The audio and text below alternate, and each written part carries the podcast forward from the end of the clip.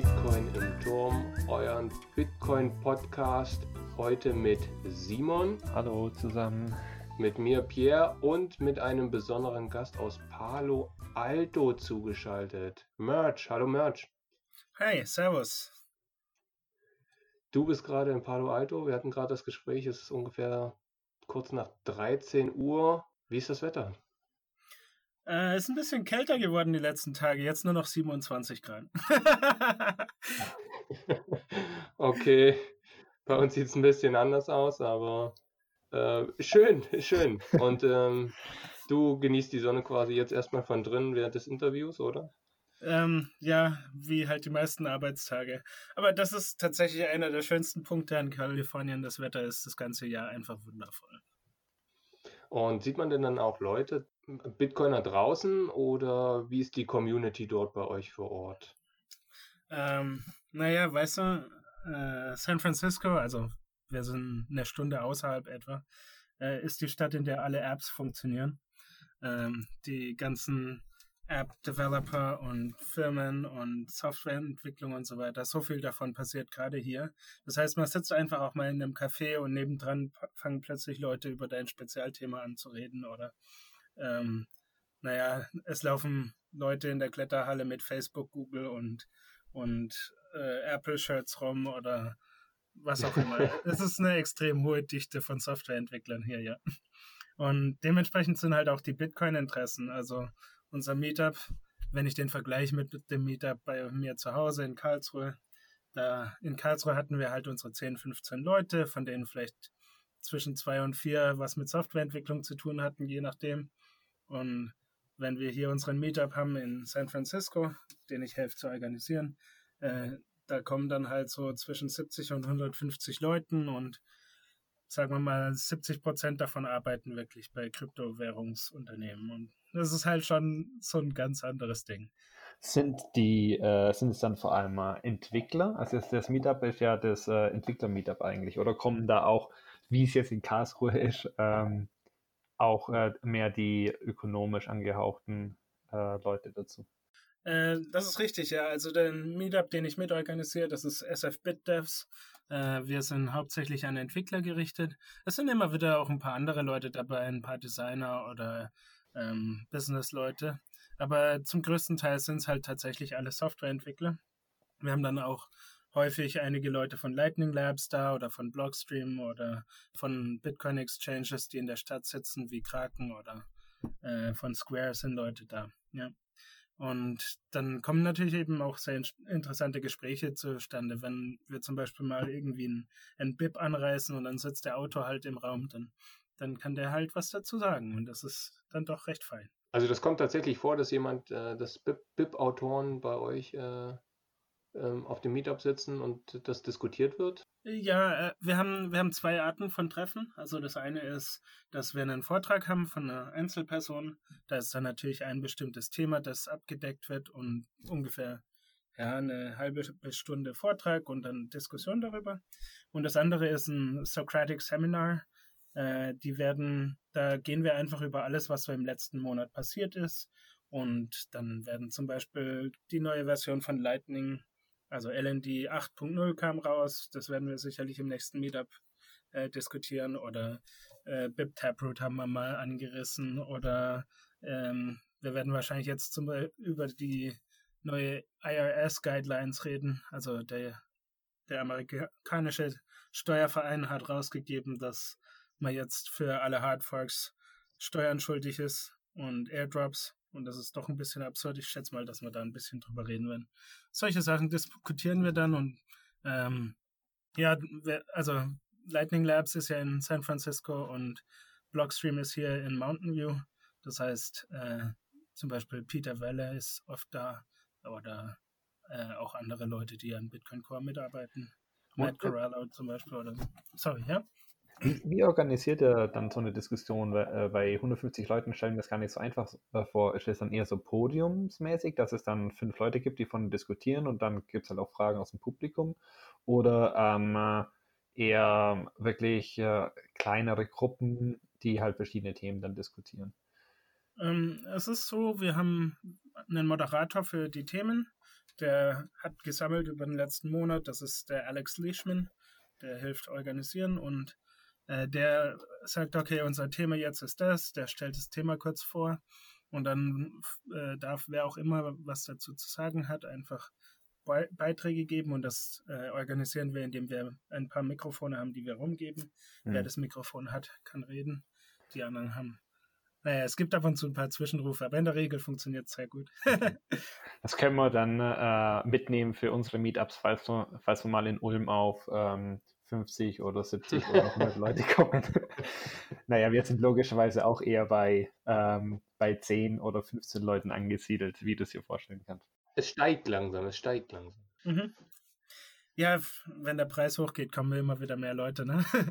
ähm, das habe ich auch nie richtig verstanden. Karlsruhe ist ja so eine IT-Stadt. Es gibt irgendwie so 3800 IT-Unternehmen in Karlsruhe.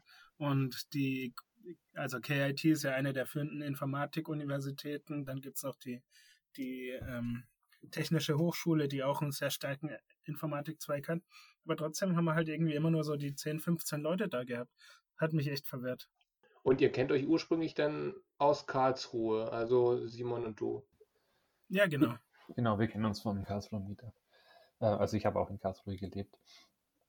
Ähm, oh, okay. Ich würde nochmal auf das, äh, das Meetup in San Francisco kommen. Du hast da jetzt auch äh, letztes Jahr einen, einen, Vortrag gehalten über Coin Selection vor allem oder? Ähm, ja, UTXO Management hatte ich es getitelt. UTXO Management. Ähm, das ist ja auch das Thema, wo wir heute ein bisschen ähm, mehr drauf eingehen wollen und äh, auch für, für unsere Zuhörer so ein bisschen anreißen wollen, okay, was ist, sind denn eigentlich UTXOs und ähm, was ist auch eine, eine Konstellation, was muss man beachten, wie, was muss man beachten, um die Privatsphäre zu sichern oder um Kosten zu reduzieren und so weiter. Und du bist ja da der, der perfekte äh, Gesprächspartner, weil du hast ja auch in deiner Masterarbeit schon über Coin Selection geschrieben. Wie bist du denn zu der Masterarbeit gekommen, beziehungsweise auch, wie bist du denn zum Bitcoin überhaupt gekommen und dann zu der Masterarbeit? Ja, ich hatte, ich meine, 2011 oder so hatte ich einen Slashdot-Artikel gesehen, vielleicht war es 2012 und hatte dann doch endlich mal das White Paper gelesen. Also das erste Mal, wo ich es gesehen habe, habe ich äh, das als, als äh, absurd abgestempelt und nicht weiter nach, äh, nachgeforscht.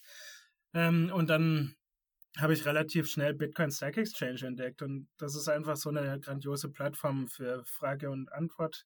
Ähm, also wirklich dediziert, um eine Frage die beste Antwort zu finden. Ähm, die Entwickler kennen sicherlich als Stack Overflow das gleiche Format. Und dann, ähm, da habe ich einfach viel gemacht, habe ein bisschen auch auf Reddit, also R-Bitcoin, äh, gelesen zu der gleichen Zeit und dann war das irgendwie spannend für mich und ich habe viel Zeit investiert. Und als es dann zur Zeit zur Masterarbeit kam, habe ich mich umgeguckt und habe festgestellt, dass äh, eins unserer äh, Institute an der Uni Karlsruhe, also KIT, äh, hatte angefangen, sich mit Blockchains auseinanderzusetzen. Dann bin ich mal da aufgelaufen und habe gesagt, hey, ich hätte da so ein paar Ideen, können wir da was machen? Und die fanden das prima. Wann war das? Hm, Anfang 2016 ungefähr. Okay, also es war dann schon äh, zu deiner äh, Masterarbeit, äh, wo du da dann hinkommen bist. Also nicht schon, dass du vor irgendwie mit Bachelorarbeit oder so dann oder nach dem Bachelor schon nee, gearbeitet hattest oder so. Ja, Bachelor war noch, war, also ich habe vorher viel mit Robotik und Anthropomatik gemacht, war in der Bewegungserkennung und Spracherkennung, hatte meinen Bachelor über Spracherkennung gemacht. Und dann ähm, aber schon da haben mich meine, meine äh, Kameraden aufgezogen, damit dass ich weniger Zeit auf Bitcoin Stack Exchange verbringen soll und mehr mit meiner Bachelorarbeit. Hat dir ja nicht geschadet für die Masterarbeit. Ich denke, ähm, äh, was also für mich damals, als ich dich auch kennengelernt hatte, was ich sehr beeindruckend fand, ist, dass du dann natürlich auch ähm, das eingereicht hattest für die Scaling Bitcoin in Mailand und der, mhm. das Thema dann auch genommen wurde und du da dann äh, einen Vortrag ge gehalten hast. Ähm, also das äh, fand ich schon sehr beeindruckend. Das war ziemlich cool. Ja, ich war da schon eine ganze Weile sehr aktiv. Also ich bin Moderator auf Bitcoin Stack Exchange seit 2014 und äh, dementsprechend, ich hatte halt irgendwie während dem Studium ja doch sehr viel frei, ähm, frei einteilbare Zeit und habe ähm, dann sehr viele Fragen beantwortet und auch einfach Content editiert und äh, schlechten Content gelöscht. Dadurch kannte ich einige von den, von den Bitcoin-Entwicklern schon, die dort auch beigetragen haben. Und dann, als ich angefangen habe mit meiner Masterarbeit, hat einer, also Peter Welle, der äh, vielleicht auch als SIPA bekannt ist, der hatte äh, großes Interesse daran und dann haben wir uns mal so getroffen und unterhalten und er hat, er hat mich ermuntert, dass wir das oder dass ich das bei Scaling Bitcoin einreichen soll. Und das war dann tatsächlich einen Monat bevor meine Abgabe schon die Konferenz und dann habe ich dort eben meine vorläufigen Ergebnisse vorgestellt. Und warum bist du genau gerade auf äh, Coin Selection gekommen? Also gerade 2016 waren ja auch einige andere Themen äh, durchaus präsent. Ähm, ich hatte tatsächlich schon mal versucht, so Ende 2015, glaube ich, war es, vielleicht war es sogar 2014, äh, zu verbessern, wie Bitcoin Cores Coin Selection funktioniert. Und zwar mhm. gab es irgendwie eine Frage auf Stack Exchange, wie funktioniert eigentlich Bitcoin Cores Coin Selection? Und ich habe mich mal einen Nachmittag reingesetzt, angesetzt, habe den ganzen Code auseinanderklamüsert, festgestellt, dass es ein furchtbarer Murks war und habe gedacht, hey, ich kann das bestimmt verbessern. Und dann habe ich einen ganz kleinen Patch habe ich für Bitcoin Core zur Verfügung gestellt. Der wurde dann irgendwann gemerged und ähm, Greg Maxwell hat festgestellt, dass das UTXO seit, dem Zeitpunkt anders gewachsen ist und hat dafür gesagt, dass es zurückgerollt wurde. okay. Ähm, naja, immerhin von prominenter ja. Hand zurückgerollt bekommen. Naja, aber als ich dann hierher kam, habe ich den auch mal getroffen, oder einige Zeit häufig getroffen und der hat auch mitgeholfen, dass wir dann meine Ergebnisse in Bitcoin Core gemerged bekommen haben und sowas. Also es war jetzt nicht irgendwie böswillig oder so, es war einfach nur, dass äh, der Patch nicht unbedingt alles erreicht hatte, was wir wollten. Ja, ich meine, aber es ist ja auch im, im, im Sinne der, der Allgemeinheit und äh, man hat ja auch selber das Bestreben, das bestmögliche Ergebnis abzuliefern. Man, man wird ja selber nicht glücklich damit, wenn dann irgendwie was Halbfertiges da drin steckt. So ja, genau. ging es ja dann auch super zu Ende.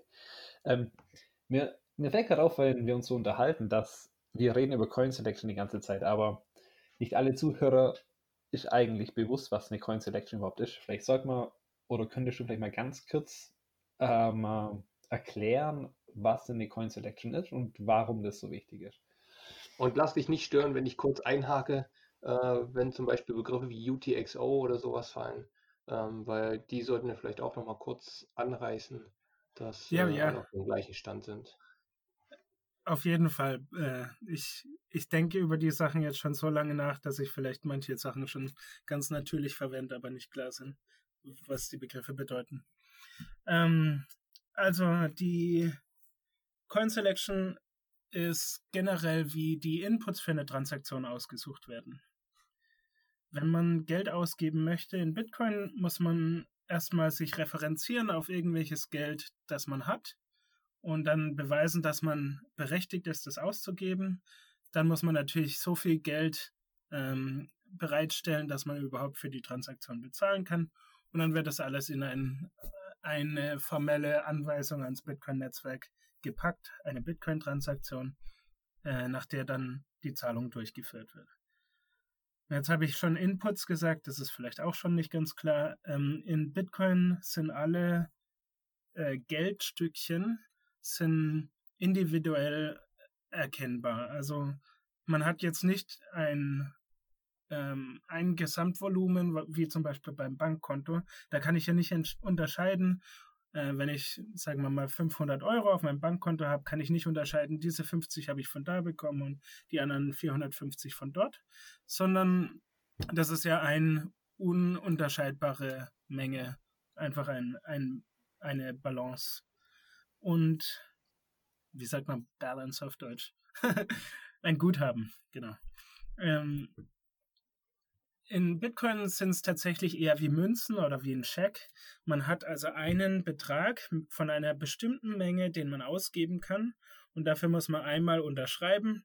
Und dann, äh, wenn man in dem Scheck zu viel Geld drinstehen hat, muss man dafür sorgen, dass man Wechselgeld zurückkriegt und der Rest geht an den Empfänger. Genau, das heißt also, äh, wenn ich die richtig verstanden habe, ist das wie ein 20-Euro-Schein, den ich jetzt bekomme. Und wenn ich 15 Euro bekommen soll, dann gibt mir der, der andere einen 20-Euro-Schein und schickt sich einen 5-Euro-Schein wieder zurück.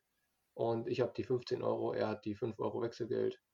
Äh, die Mining-Fee jetzt mal außen vor gelassen, aber grob so, oder? Ja, ganz genau. Mit, mit dem Scheck ist natürlich noch eindeutiger, weil beim Scheck kann ich ja reinschreiben, was ich will. Das ist also 20 Euro auf dem Scheck, mache ich zwei draus, einen 15, einen 5. Den 5er behalte ich, den 15er gebe ich weg. Und den 20er zerreiße ich. Jetzt wissen wir, was ein Input ist. Was ist ein Output? Genau, also die Transaktion verbraucht also alle Geldmengen, die in, auf der Input-Seite referenziert sind. Äh, wie jetzt zum Beispiel in dem Beispiel der eine 20 Euro Scheck. Und äh, die werden, also ähm, diese Transaktions, hm, Transaktionsinputs können nur einmal verwendet werden. Wenn sie verwendet sind, sind sie verbraucht und weg. Also der Scheck ist, ist gecached und zerrissen. Und dann auf der Output-Seite entstehen neue Schecks. Zum Beispiel in dem Fall würde ich jetzt 15 Euro überschreiben an den Empfänger und 5 Euro überschreiben an mich selbst wieder. Dann hätte ich zwei Outputs, einen, der eben 5 Euro wert ist, der an mich selbst adressiert ist, und einen, der 15 Euro wert ist und an den Empfänger adressiert ist. Wir nennen diese Outputs, nennen wir Unspent Transaction Outputs bis zu dem Zeitpunkt, wo sie verbraucht werden. Also nicht ausgegebene Transaktionsausgänge. Und ähm, alle Stücke in Bitcoin, also alle Geldmengen, die irgendjemand verfügbar hat, sind solche Unspent Transaction Outputs oder UTXOs. Okay, super. Und jetzt geht es quasi darum, wie handhabe ich diese einzelnen äh, die ich im Prinzip bekommen habe, ähm, oder also ich muss irgendwie darauf achten, wenn ich dich richtig verstehe, ich muss irgendwie darauf achten, äh, wie ich die wieder ausgebe, oder? Zumindest war das, äh, was ich unter Coin Selection verstanden habe. Ja, genau. Und zwar in diesem Fall muss man noch ein anderes Problem verstehen. In Bitcoin gibt es eine limitierte Ressource, die nennt sich äh, Blockspace, also ähm, die Möglichkeit, Sachen in einen Block zu schreiben die, oder die Menge an Daten, die man in einen Block schreiben kann. Und äh, Bitcoin-Transaktionen brauchen mehr Daten, je mehr dieser Checks sie referenzieren, die sie ausgeben wollen. Also wenn man mehrere Inputs hat, dann muss man für jeden dieser Inputs muss man sagen, hey, genau diesen Input, also diesen ein, dieses eine Stück von Bitcoin möchte ich ausgeben. Hier ist eine Signatur, dass ich das darf, um mich zu authentifizieren. Und das muss ich für jedes Stück Bitcoin tun, das ich ausgeben möchte. Das heißt, ähm, die Größe einer Bitcoin-Transaktion in Datenmenge skaliert mit der Menge an Inputs, die man hat und mit der Menge an Outputs, die man erzeugt. Also weil man auf der Output-Seite auch wieder schreiben muss, ich schicke genau so viel Geld an diesen Empfänger und so viel Geld an mich zurück und vielleicht habe ich noch einen zweiten Empfänger. Und äh, dementsprechend die Kosten der Bitcoin-Transaktion, die in die Blockchain zu schreiben, die hängt eben von der Datengröße der Transaktion ab und damit indirekt von der Menge, also der Anzahl der Inputs und Outputs. Hm. Da passt ja die Check-Analogie auch wieder ganz gut, wenn man sich dann ein Stück Papier vorstellt. Das heißt also, je mehr Papier es wird, weil ich mehrere Inputs sozusagen verwende, umso teurer wird das Ganze. Und insgesamt habe ich eine, eine, diese Limitierung, dass ich einfach nur eine bestimmte Anzahl von Papier eigentlich reinmachen kann oder auch wieder erzeugen kann. Ja, also, im, genau. also im Prinzip, äh, im Prinzip, wenn ich die äh, Checks in den Briefkuvert stecke, je schwerer das Briefkuvert wird, desto mehr äh, Porto muss ich bezahlen. Ähm, ja. Ja. Ja, wobei das ist ungefähr so weit, wie die Analogie funktioniert, glaube ich. ja, gut, ja. Also stark so. vereinfacht im Prinzip. Genau, also jedenfalls, wir haben diese Unspent Transaction Outputs, äh, die werden erzeugt von Transaktionen auf der Output-Seite. Äh, dann bleiben sie bestehen, sind individuell äh, trackbar, brauchen eine bestimmte Authentifizierung von wem auch immer sie jetzt gehören. Und dann, wenn sie verbraucht werden auf der Input-Seite, passiert eben genau jenes, äh, dass Leute unterschreiben dafür, sagen, hey, das ist mein Geld, ich will das ausgeben und dann äh, anzeigen, an wen das weiter äh, übergeben werden soll. So, und jetzt ähm, wird es noch komplexer, nämlich wir haben ja diesen, diese limitierte Ressource äh, der Blockgröße und wenn der Block voll ist, fangen an, Leute mehr Transaktionsgebühren zu bieten, um eben früher in den nächsten Block zu kommen. Und deswegen haben wir manchmal so Stoßzeiten, wie zum Beispiel um 6 Uhr morgens, wenn Bitmax mal wieder den ganzen Mempool vollkotzt. Und ähm, ja, genau. Punkt, Punkt 6 Uhr morgens äh, äh, Pazifik, also äh, 13 Uhr oder so eure Zeit, äh, kommt eben, ach nee, 15 Uhr. 15 Uhr. Ja, äh, kommt kommt von Bitmax eben irgendwie so 4 Megabyte äh, Transaktionsdaten jeden Tag und dann gehen erstmal die Transaktionsgebühren, um in den nächsten Block zu gehen, auf 20, 30, vielleicht sogar 50 Satoshis pro Byte. Ähm, man zahlt tatsächlich eben fürs Byte. Das heißt, ähm, größere Transaktionen sind halt einfach mehr Bytes und deswegen teurer. Äh, wo, Genau. Und äh, wo ist jetzt das Problem bei dieser Coin Selection? Also wo ist jetzt das Problem beim Ausgeben dieser Schecks oder? Ja, ähm, also vielleicht muss man hier ein bisschen Bogen schlagen von dem individuellen Nutzer. Wenn du auf deinem Handy eine mobile Wallet hast, dann hast du da halt vielleicht so drei oder vier UTXOs, wo dein Geld drin liegt, weil du hast mal vom, von irgendjemand hast du äh, das Abendessen beglichen und der hat dir ein bisschen Bitcoin geschickt, dann hast du vielleicht mal abgehoben von deinem Bitcoin Exchange und äh, oder wieder aufgefüllt von deiner Wallet daheim, deiner Hardware Wallet oder sonst was. Das heißt, du hast halt eine ganz kleine Zahl von Unspends, äh, sorry, UTXOs. Und die, äh, wenn du dann eine Zahlung machst, wirst du dir einfach eine davon aussuchen in der Regel, oder besser deine Wallet wird das tun für dich, eine Coin Selection durchführen, einen Input, der eine hinreichende Größe hat, wählen und dann kannst du deine Transaktion bezahlen. Ich arbeite allerdings jetzt hier für ein äh, größeres Bitcoin-Unternehmen und, und eine Großzahl unserer Kunden sind eben solche Bitcoin-Exchanges und viele von denen haben nicht drei oder fünf Stückchen von Bitcoin, sondern 10.000 bis 100.000.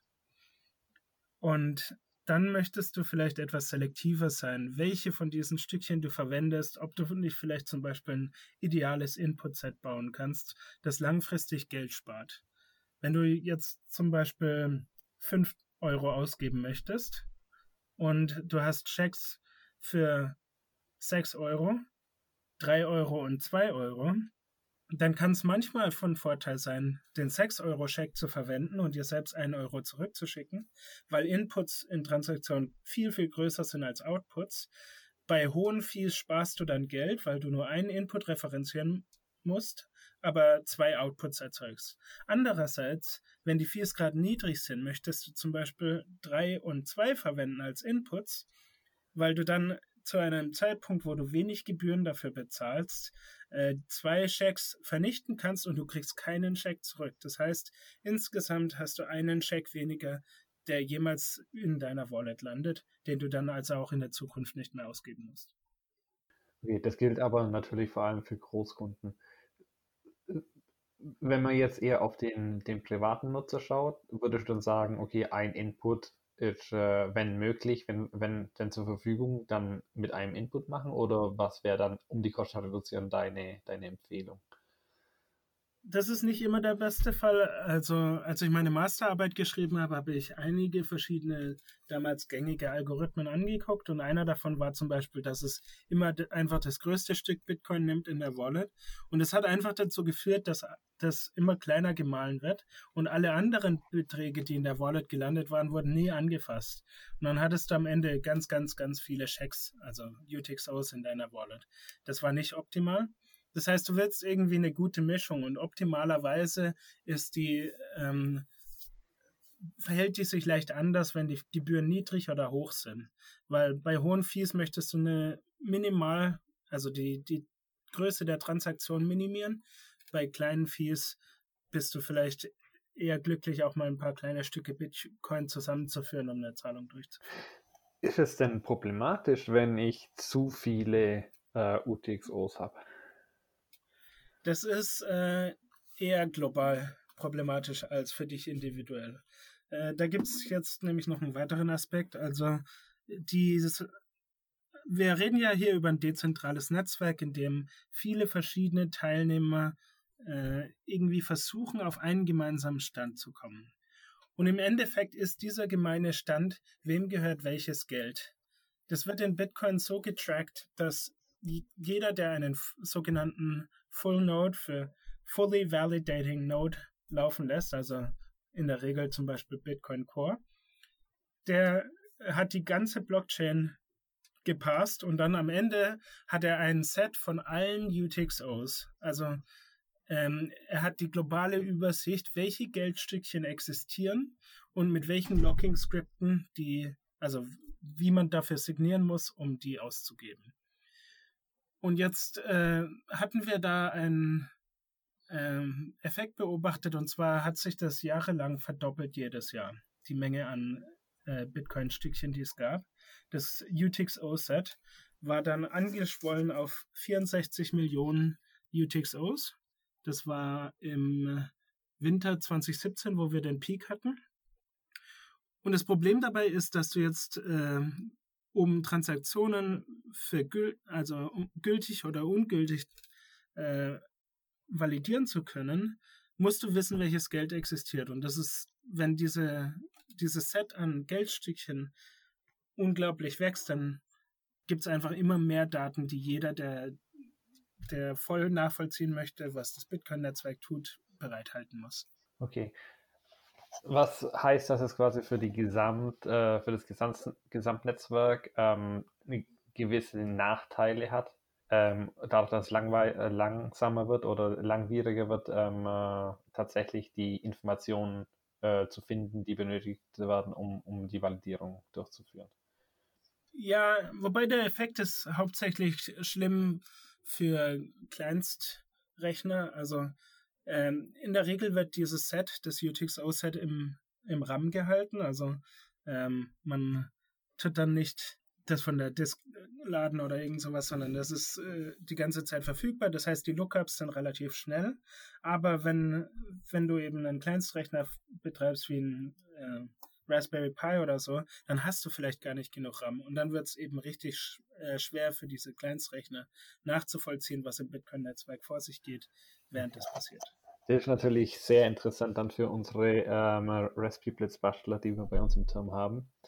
Ähm, die, ähm, äh, ich weiß nicht, ob das, äh, ob du, du wusstest es wahrscheinlich nicht, aber wir haben ja so eine kleine Bastel-Community auch noch mhm. im, im Bitcoin-Turm wo wir verschiedene Projekte haben und da ist auch der, der Christian Rotzoll war ja auch da bei uns beim, beim äh, Podcast und äh, Rolf ist da auch ein ganz großer Fan und ähm, begeisterter äh, Raspberry Blitz äh, Bastler und ähm, das ist natürlich interessant dann zu sehen, weil ähm, Stand heute geht, also mit dem neuen Raspberry 4 scheint ja alles ähm, ganz gut zu laufen, dass, ähm, also, dass man Full Node als, äh, auf einem Raspberry äh, machen kann.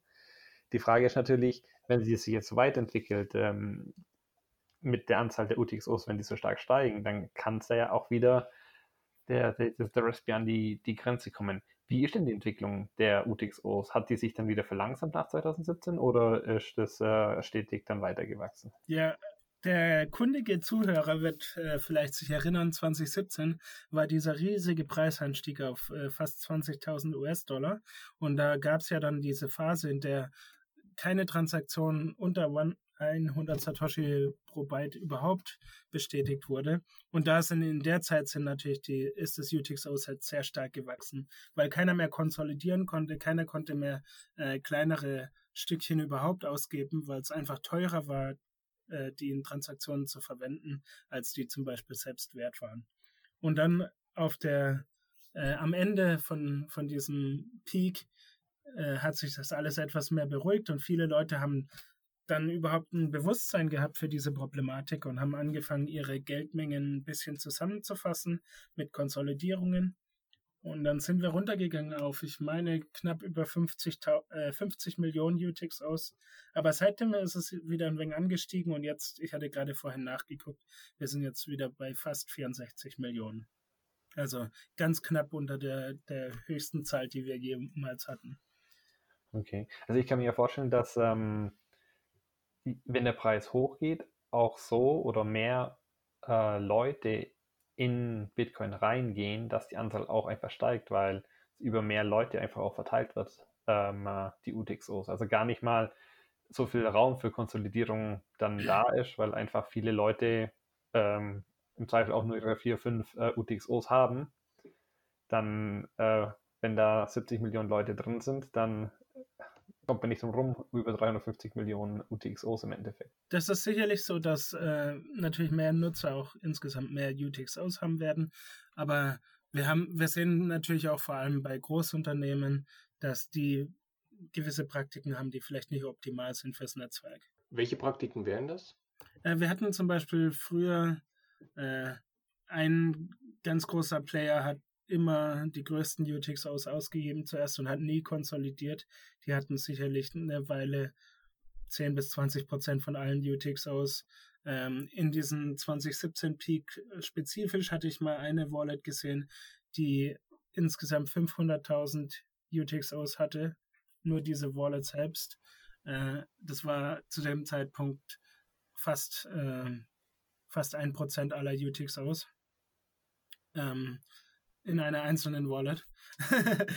ähm, wenn, wenn dann solche Akteure eben anfangen, ein bisschen drüber nachzudenken, ein bisschen ähm, vorausschauend zu agieren und bei niedrigen Fees diese Kleinstbeträge zusammenzufassen, dann kann das einen viel größeren Impact haben, als wenn jetzt die gesamte Userzahl äh, ein bisschen anwächst und dann natürlich die Leute ihr Geld auch in eigenen UTX aushalten wollen. Ja, ich denke auch, diese bei Cloud Mining hat man doch auch die Problematik, dass sie teilweise dann täglich eine Auszahlung machen oder so ja. und dann nur Kleinstbeträge mal ausgezahlt bekommt, was ja auch dem, dem Ganzen nicht förderlich ist. Da muss man halt dann sehen, dass man solche Kosten mit einrechnet, wenn man berechnet, ob irgendetwas profitabel ist oder nicht. Ja, klar. Also sehe ich das richtig, ähm, je weniger äh, Inputs und Outputs ich habe, desto kostengünstiger wird es, wenn ich was äh, versende. Auf der anderen Seite, was glaubst du, woher der neue Anstieg kommt? Ähm, ich möchte ein bisschen darauf anspielen, dass je mehr ich die Transaktionen oder die, ähm, die Outputs oder meine Inputs und Outputs zusammenfasse, desto klarer wird, dass alle zu einem Wallet gehören oder vermutlich alle zu einem Wallet gehören. Ähm, was vielleicht etwas schlechter für die Privatsphäre wäre. Glaubst du, dass mit diesen ganzen äh, Privatsphäre-Features, bei denen ich den Eindruck habe, dass sie jetzt vermehrt aufkommen, äh, wie CoinJoin und andere Funktionen, wo ja häufig mehrere kleine UTXOs ausgeschüttet werden, dass das eher daran liegt? Oder glaubst du, dass es doch mehr Leute sind, die am Bitcoin-Netzwerk teilnehmen und dadurch die UTXO-Anzahl wieder steigt. Kann man das irgendwie abschätzen oder? Das ist natürlich immer sehr schwierig abzuschätzen, weil kaum jemand irgendwelche User-Daten für Bitcoin sammeln kann. Äh, es gibt eine Seite, die ein bisschen so Wallet-Cluster identifiziert. Ich meine, das ist OT, OXT oder so ähnlich. Ähm, die können zum Beispiel sehr gut identifizieren, die Coinbase Wallet und solche Sachen. Ähm, andererseits also die ich denke, dass wir jetzt einen wesentlich gesünderen Anstieg hatten als zum Beispiel Ende 2017. Wir haben sicherlich eine größere Reichweite des Projekts. Bitcoin ist jetzt zehn Jahre alt. Äh, wir hatten einen, wir haben wahrscheinlich einen deutlich realistischeren Preis als Ende 2017 und einfach Leute gehen organisch rein. Ja, ich glaube, dass vielleicht jetzt ein größerer Anteil dieser 64 Millionen UTXOs von Privatpersonen gehalten werden ich glaube, dass auch viele Unternehmen ähm, viele dieser Best Case Practices, die seit dem seit dieser riesigen äh, Transaktionsstaus in 2017 aufgekommen waren, umgesetzt haben. Also zum Beispiel die Bitcoin Optech Gruppe macht da sehr gute Arbeit, dass sie Bitcoin-Unternehmen anleitet, wie man besser Transaktionen bauen kann und seine UTXOs managt und so weiter. Dadurch äh, denke ich, dass die Unternehmen vielleicht einen kleineren Anteil haben. Aber es gibt halt immer wieder auch neue Unternehmen, die vielleicht noch nicht diese Erfahrungen gemacht haben, die vielleicht das jetzt noch nicht äh, zu ihren ersten Zielen zählen, wenn sie gerade erst starten und irgendwie erst ihr Produkt hochbringen wollen. Und dann gibt es eben dort auch wieder irgendwelche Peaks und, und schlechte Nutzungen, die da ganz schnell irgendwo die Zahlen nach oben treiben. Okay. So, Pierre hat es ja gerade eben schon angesprochen, äh, diesen Privatsphäre-Aspekt, dass man ja anhand von den Inputs ähm, rausfinden kann, okay, diese zwei Transaktionen gehören ja anscheinend derselben Person. Das heißt also, man hat da, man legt in gewisser Weise doch einige Informationen über sich selbst offen. Ich könnte mir jetzt vorstellen, wenn man das äh, zusammenpuzzelt zu einem Baum, dann äh, kann man noch viel, viel mehr rausfinden. Ähm, wie schützt man sich denn dagegen und was gibt es für andere Sachen, die man beachten muss, um sich ähm, nicht zu viel Einblick in seine finanziellen Verhältnisse zu geben? Ja, da gibt es einige Heuristiken, die sehr gut funktionieren. Also zum Beispiel eben die Annahme, dass alle Inputs in einer Transaktion zu der, zum gleichen Individuum oder ähm, Unternehmen gehören. Es gibt ein paar andere Heuristiken, die auch gut funktionieren in der Richtung. So funktioniert Chainalysis ich denke, dass äh, das ein ganz schwieriges äh, Thema ist, weil wir leider wenig Einblick darin haben, was Chainalysis wirklich leisten kann. Ähm, also, das ist zwar auch der Name einer Firma, aber ich benenne auch den ganzen Bereich dieses Trackings, woher Geld kam, wohin es geflossen ist, äh, Chainalysis. Und Coinjoins sicherlich sind etwas, was im Moment unglaublich äh, äh, Stock zwischen die Beine wirft von Chainalysis, weil das die, die zentrale These ist, alle Inputs gehören zur gleichen Entität. Hm, wollen wir noch kurz sagen, was ein CoinJoin ist, oder kannst du das kurz? Ja, also CoinJoin ist eine Spezialtransaktion, die, die ähm, gebaut wird, um mit mehreren Nutzern eine Transaktion zu kreieren, wobei bei CoinJoin spezifisch in der Regel auch die Outputs äh, gewissen Grundsätzen unterliegen, nämlich dass die Outputs in Paaren entstehen gleicher Größe. Also äh, dadurch wird verheimlicht, weil selbst wenn man weiß, jemand hat fünf reingegeben und jemand hat äh, vier und reingegeben, dann könnte man ja sehen, wenn es ein äh, 1 und 3 und 2, 2,5er gibt, dann weiß man ja genau, welche Inputs zu welchen Outputs gehören. Ja? Das heißt, man muss verheimlichen auch, äh, wie das Geld aufgeteilt wurde. Und deswegen erzeugen Coinjoins Outputs der gleichen Größe.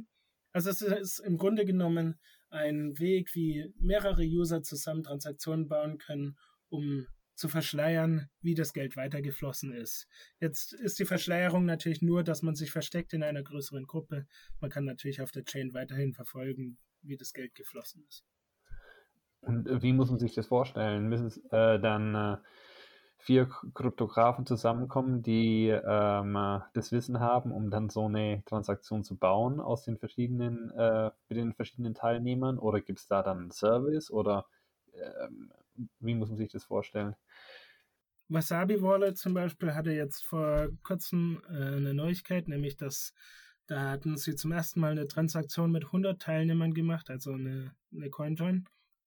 Äh, die, es gibt also gewisse Parteien im Bitcoin-Ökosystem, die solche, solche Transaktionen koordinieren, wie zum Beispiel Wasabi Wallet. Okay. Und äh, kann ich solchen Anbietern dann trauen oder ist es trustless, dieses Verfahren, oder ähm, äh, können die auch theoretisch dann mit all dem Geld abdüsen?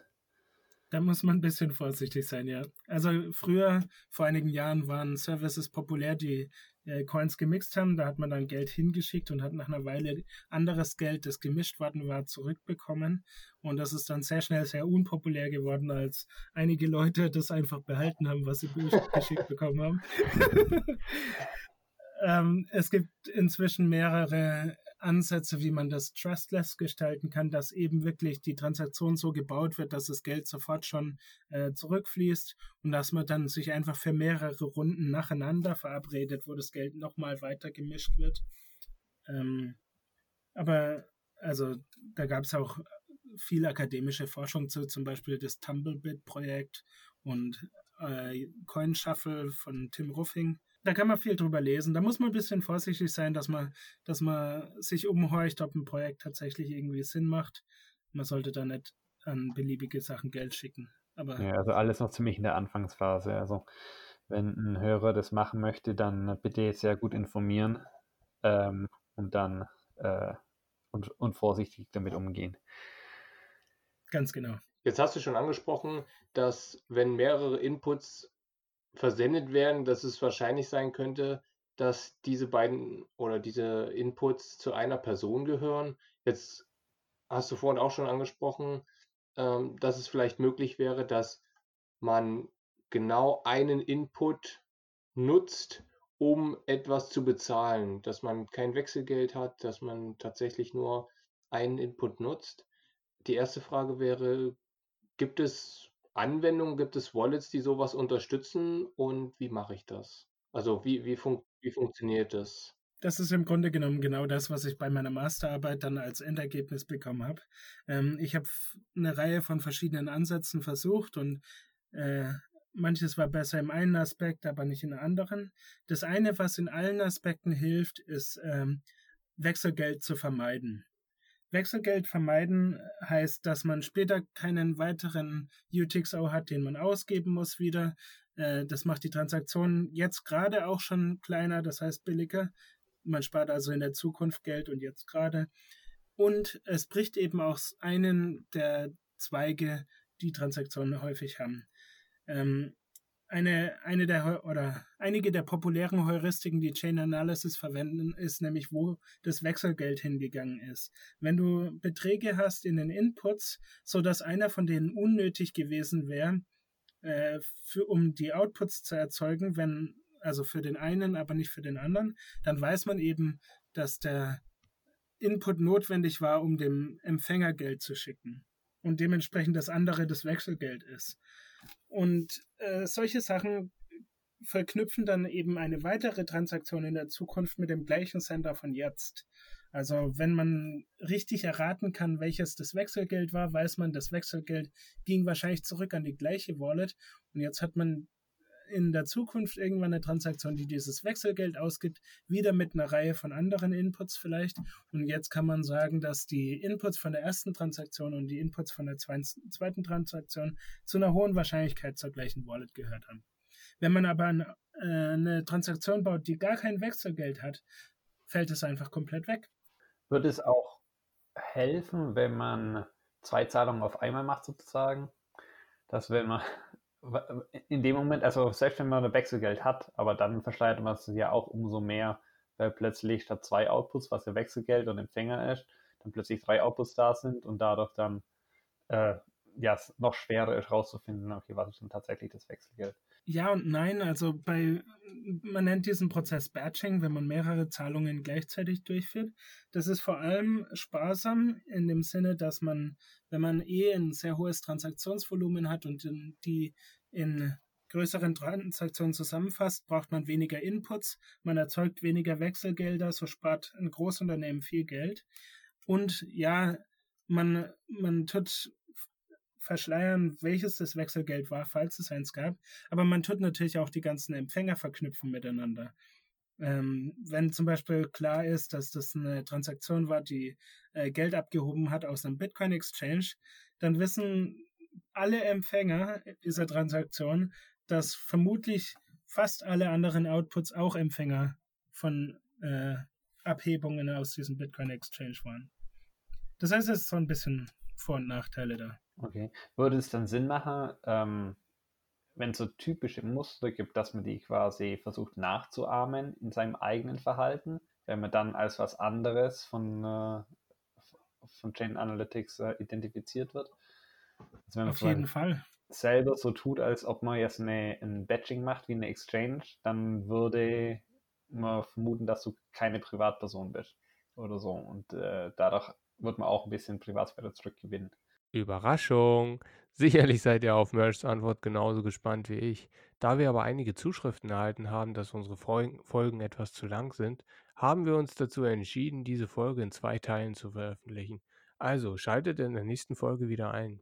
Wenn ihr ansonsten Feedback für uns habt, schreibt uns einfach auf unserer Homepage bitcoin-turm.de oder auf Twitter unter dem Handle turm-im. Persönlich trefft ihr uns immer jeden dritten Donnerstag im Monat bei unserem Stammtisch in Ulm im Donauturm. Also, bis zum nächsten Mal. Ciao.